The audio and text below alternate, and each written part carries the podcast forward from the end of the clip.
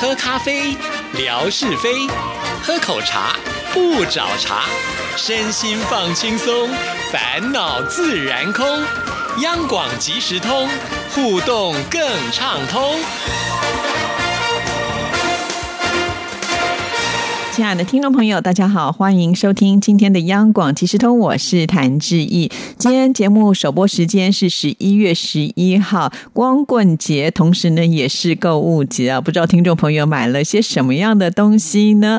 其实啊，这个买东西确实好像会让人觉得有一种呃小确幸的感觉哈。那在这个时刻呢，因为刚好会碰到一些折扣啦，啊，把这个想要买的东西呢一次买回家，相信最近大家的心情应该都还蛮开心的吧哈。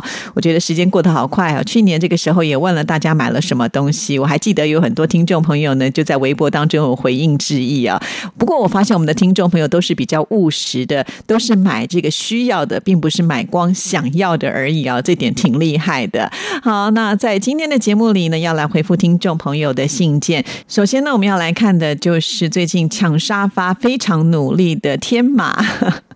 好，说到天马为什么会这么的尽心尽力的抢沙发？我觉得倒也不是为了致意的这个礼物啊，主要的原因就是因为我们之前也提到啦，呃，这个抢沙发的这样子的一个习俗呢，可是天马和霞总还有利弗拉萨给炒作起来的。那既然呢大家抢的这么的有意思，所以致意呢就顺势的举办了抢沙发王的比赛。那既然呢是来自于天马的一个创意啊，所以呢他也要呃尽心尽。力你的支持，所以经常会看到我们的天马呢，呃，会揶揄我们的霞总说，目前呢这个抢沙发的成绩不够好。哇，这个抢沙发真的很不容易。经常我都是呢贴出之后呢，马上秒回啊。当我在刷的时候，有的时候就不止一则留言，甚至有这个双人沙发、三人沙发都出现了。可见我们的听众朋友真的超支持这个活动，谢谢你们喽。好，那我们现在就来看我们的天马所写来的这封信。在这封的 email 当中呢，他的这个呃标题居然写的是“老眼昏花，写信不易呀”。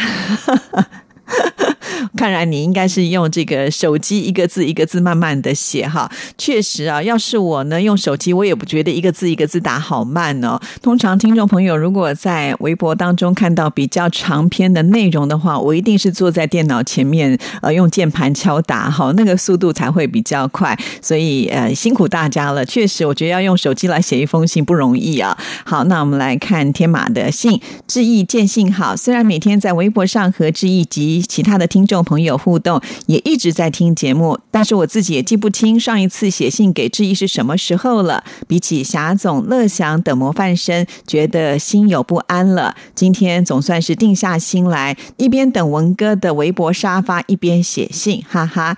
其实我记得天马什么时候写上一封信啊？详细的日子我是记不得了，但是我记得就是有一次我到节目当中啊坐下来的时候，因为没有信件，我不知道怎么做节目哈，于是呢就把这样的心情呢分享出来了。天马呢是一个大善人呢，听到志毅有困难了，所以赶紧呢就写信到节目当中来。天马志毅没记错了吧？好，那我们再来看下一段。刚才听到志毅回复建辉霞总的信，以及前几天 Live 拉萨的连载，很亲切。这些呢都是每天在微博上交流的朋友。志毅说不知道有没有其他的节目和听友这么亲密的联系，但是我敢肯定，听友之间彼此热络互动，应该是绝无仅有了。我想也是啊，我们可以说是拜现在科技之赐啊，透过这个社群网站，大家呢每天都在这里交流，甚至我相信交流的。时间可能呢会比你身边的亲朋好友还要来得多。而且是更热络的，所以这种感觉说实在真的是蛮好的。好，我们再来看下一段。暑期有幸能够成为视讯会议的第一波听友，在活动当中跟很多的听友进一步的熟悉了。熟了以后，大家说话就没有像以前那么拘谨了，玩笑也就多了起来，平台更加热闹了。尤其是霞总，每天呢都会在微博上揶揄我几句，还好呢，我也是喜欢开玩笑的，往往就立即回。集过去，一来一往充满了乐趣。不知道其他听众朋友看了是不是也会觉得好笑？反正我觉得志毅的微博越来越有趣了，自然每天查看的频率越来越高了。看叔叔的美食，看泥娃娃多彩多姿的生活，看乐祥在上海发现我都不熟悉的风景，看小雨丁的个性化旅游，福建一一的南国风情等等。当然还有志毅、志毅的朋友、家人、同事的美图视频，渐渐的发展到了抢沙发了。一开始就和霞总、利弗拉萨等几个人自娱自乐，后来发现抢沙发的人越来越多，沙发也就越来越难抢了。但是抢沙发也是越来越有趣了。等到十一月，志毅开始举办沙发王的抢夺赛，才发现原来真正的高手是亚东。亚东应该也是一个忙碌的人，怎么就能够时时刻刻发现沙发呢？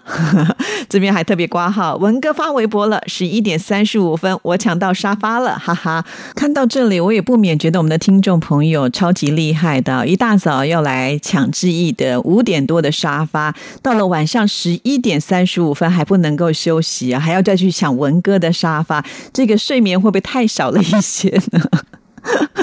好啦，我们来看一下这一段哈。对，因为从呃视讯听友会的时候，我们就是会看到。呃，彼此之间的一个容貌嘛，哈，那所以呢，我觉得看到对方的脸之后呢，那个亲切感自然就会加深很多啊。就好像当年你们在听广播的时候，看不到文哥，看不到沙姐，可能只能透过声音。但是如果你有来参加听友会，见到本尊，哇，那种感觉就不一样了哈。所以呢，透过呃视讯听友会，确实也会拉近彼彼此听众朋友之间的一个距离。那说实在，我也蛮喜欢看呃霞总跟天马两个人。呢在我的微博上呢，呃，这个你一言我一句的哈，这种感觉就像文哥上个礼拜来到我们节目当中说的热潮。之前不管志毅在怎么努力的贴出天空照、美食图片、漂亮的风景，那也当然很多听众朋友会来回应说：“哇，这照片好漂亮哦，哇，看了好想吃哦。”可是如果没有彼此的你一言我一句的时候，确实啊，那个热度就会少一些呃。因此，非常的谢谢霞总跟天马这两位呢，也算是我们的模范生了。在我们的微博上也是做了一个非常棒的示范哈，让我们这个微博呢，从比较抒情的这种氛围呢，变成了摇滚区了。对，因为演唱会呢，你知道在摇滚区的那个门票呢，都是比较贵的，因为你可以感受到那种热度哈。所以希望我们这个摇滚区能够把它做大哈，每一次来的时候，大家都有这个热闹可以看。好，我们再来看下一段中秋节特别节目，我参加了所有的环节，特别也是最后一个环节，我确实是花了一点心思的。我写了一首诗，拍照传给志毅发微博，文哥都说我的字写得好，是不是可以得意一下？当然可以喽！不只是文哥呢，我还记得在那则贴文当中，所有留言的听众朋友都说写得好啊，所以真的是很棒，可以高兴很久的。但是我花最多的精力是这首诗的创作，我写的是律诗，要考虑平仄押韵。诗中我表达了和央广的情缘，也表达了对海峡两岸和平的祈愿。三十六年央广园，山川千里电波连，金风荡尽漫天霭，却看今朝月正圆。怎么就没有人夸我一句呢？哎呀，说起来，我觉得这就是致意的不对了啊！我应该呢要好好的把你这个大。作呢，在我们节目当中一句一句的慢慢跟听众朋友做分析哈。当时因为在办活动嘛，然后再加上这信件量比较多哈，所以疏忽了，先跟我们的天马呢说声抱歉。确实，我真的觉得写的非常的好啊。所有呢，在创作的这个题材当中呢，写诗是最不容易的，因为要在短短的几个字的内容当中要表达所有的意境，再加上呢又有很多的规则，就像我们刚才提到的。有平仄又要押韵等等哈，没有一点实力是没有办法能够创作出来的。所以天马虽然是体育老师啊，但是我觉得国文的素养也是非常的高，真是让我们敬佩不已呀。好，那为什么会没有人夸一句呢？我想要跟天马来稍微分析一下哈，因为呢，这是贴在微博上，我不知道听众朋友呢自己在看微博的习惯是什么，但是根据很多的一个统计，就会发现大部分的人。如果图文并茂的时候，大家都会先看图。假若这个图呢看起来是有趣的，大家才会呢紧接着去看这些啊贴的文，但是呢，文似乎已经变成是一种辅助的方式了。那天马呢是用手写的方式传来了这样子的一个内容，志毅呢是用截图把它贴出来了，所以基本上呢，听众朋友可能看到的就是哇，写的一手漂亮的字啊，可是呢，可能重点就没有放在文字当中写的是什么，因为那个是需要慢慢去品味的哈，所以这个应该是志毅的问题，我应该在那一则贴文的时候就要把这样的意境呢，再跟听众朋友呢把它勾勒出来，才能够引导大家进入到这个诗句当中哈。天马，对不起喽，志毅下次会注意啊。不过呢，这个也让我有机会可以在今天的节目当中顺道的提一下我自己呢在经营微博的一些感受哈。我为什么能够这么快的讲出来？其实我也有这种感觉，因为呢，我就是希望能够把我的微博跟文哥的微博做一个区隔啊。那文哥擅长他的文文字，那既然呢这个我比拼不过他之后呢，我就只好以图取胜哈。所以我就期许自己每一则的贴文一定都要有图片，那难免会有一些图文不符哈。那我就会发现我们的听众朋友在回应记忆留言的时候，假设呃这个图文不符，我们的听众朋友的重点的回应都会落在图片上，而而不是呢我写的内容啊。举个例子来说好了，有的时候可能会有些情绪啊，所以想要透过这个微博来抒发，我写的文字可能就会跟照片不一定是那么的相符。这些照片可能就是漂亮的风景照，然后会贴风景照，也是希望能够呢透过这些呃这个美丽的大自然的风景来改变我们自己的情绪哈。然后我就会发现呢，我们的听众朋友非常的可爱哦，就是留言大部分只会提到说哦这个照片好漂亮哦啊好棒棒，拍拍手好。可是呢，对于我写的那些文字呢，可能呢也许不知道怎么回应，然后就不回应了。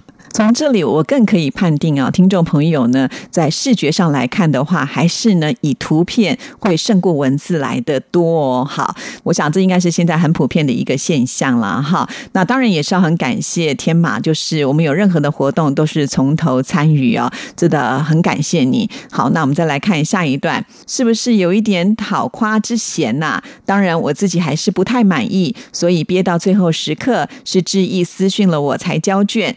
中秋。秋特别节目当中，我很幸运的打进了电话，又抽到了二等奖。虽然错过了心心念念的那支钢笔，但是二等奖也是非常精美的，也足够幸运了。也想到志毅花了很多的心思挑选奖品，确实很辛苦。因为我也会经常为买奖品的事情发愁，因为众口难调，很难知道别人到底喜欢什么。同事看到了我的奖品之后，都很好奇，台湾怎么会寄给我这么。高大上的奖品啊！现在我把奖品就挂在我的办公室，每当有人问起，我就宣传一次央广，哈哈！谢谢天马，哇，这么无私啊，把这么好的奖品就放在了办公室，跟同事们分享，而且呢，也借此来为我们央广做宣传，真的是太棒了！就怕你的同事将来呢，也成为你竞争的对手啊？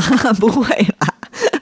我们非常的欢迎你的同事也加入我们央广即时通的行列啊！哎，我怎么突然有一个想法，就是如果我们的听众朋友呢，帮我们宣传，找了更多的朋友呢，一起加入到我们收听广播的行列的话，我们是不是应该也要给一些奖励嘞？哎，这真的是可以好好的来思考哦。好，说到了买礼物啊，其实我觉得我比较没有像天马这么的辛苦，虽然我真的是非常的用心在挑选呢，但是毕竟我的对象都是听众朋友嘛，哈，那听众朋友要不要？参加活动也是自由的，可以做选择啊。也许有些听众朋友看了这次的礼物，他都不满意，就不来参加活动了。哈，那也不会告诉志毅说：“哎呀，这个礼物不吸引我。”比较不会有这样子的一个困扰。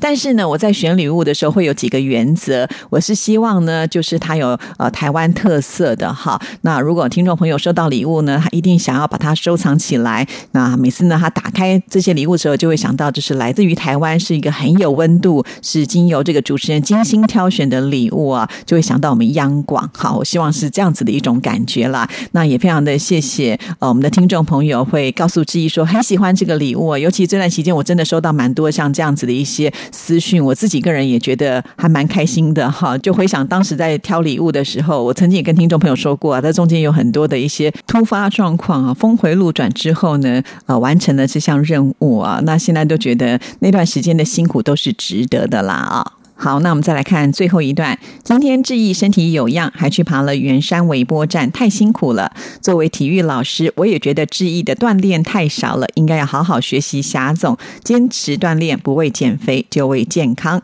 这边还特别挂号说，霞总可能是为了减肥。虽然我五十多岁了，但是根据志毅介绍的情况，我爬上圆山微波站应该是没什么问题的，因为我经常锻炼，打打篮球、乒乓等，依然保持较好的体能状态。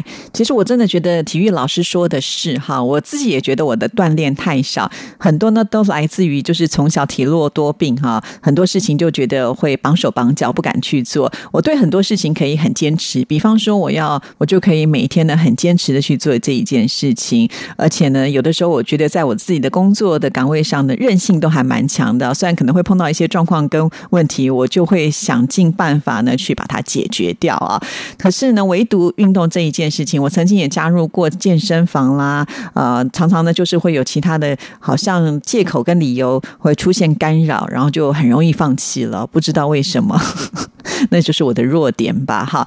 那但是我觉得，呃，确实年纪到了，应该要多运动运动，哈。所以从那一天开始，我就觉得我以后呢不能再偷懒了。比方说，我开车回家，我应该要从我地下室的停车场决定呢要爬楼梯回到我四楼的家。其实也不多啦，从 B two 爬到四楼也不过只有六层楼而已啊。但是呃，总是要从这样子的一个方式呢开始练习起。以后呢不坐电梯的，我就尽量不坐吧，哈。也可以。算是呢节约能源，为环保尽一份心力嘛，哈。那当然这次呢，志毅为了呃这个要直播圆山微波站呢所做的一个事先的探勘哈。那当然在这个过程当中，我都把它居心迷意的写在微博上，听众朋友呢可以看到我的连载哈。啊，确实我这次有点受到刺激哈，因为在山上看到一些应该是退休人士了吧，至少我觉得目测起来应该是比我年纪大，他们看显然就这样在山上呢，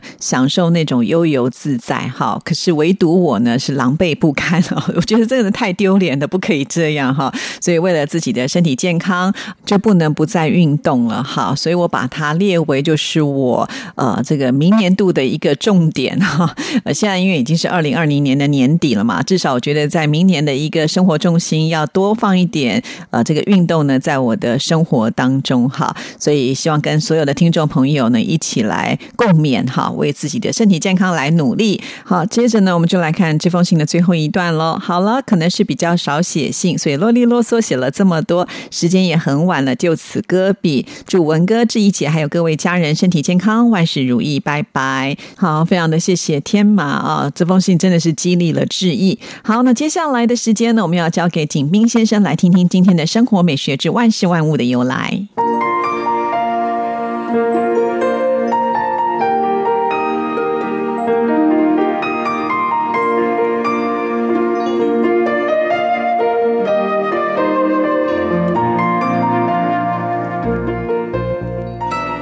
亲爱的朋友，你们好！央广即时通，有你，有我，有爱，乐融融。刨根问底，探究万事的来龙去脉，追本溯源，了解万物背后的故事。欢迎收听《万事万物的由来》，我是景斌，今天和您说说倒霉。明朝时候。科举考试很难通过，从乡试开始，考生们就在自己家门前竖一根旗杆，考中了便挂上一面旗，旗上写着“节”字，来光宗耀祖；如果考不上，就要倒霉，把原来竖起的旗杆放倒。这个“霉”字是门楣的“楣”，后来。倒霉一词运用得更为广泛，凡人们遇到不顺心的事，都被称作倒霉。又经过长期的流传，“霉”字被更能代表沮丧心情的“发霉”的“霉”字替代。倒霉一词的形式从此固定下来。亲爱的朋友，感谢您收听。万事万物的由来，支持谈之意，你的心情更美丽。再见。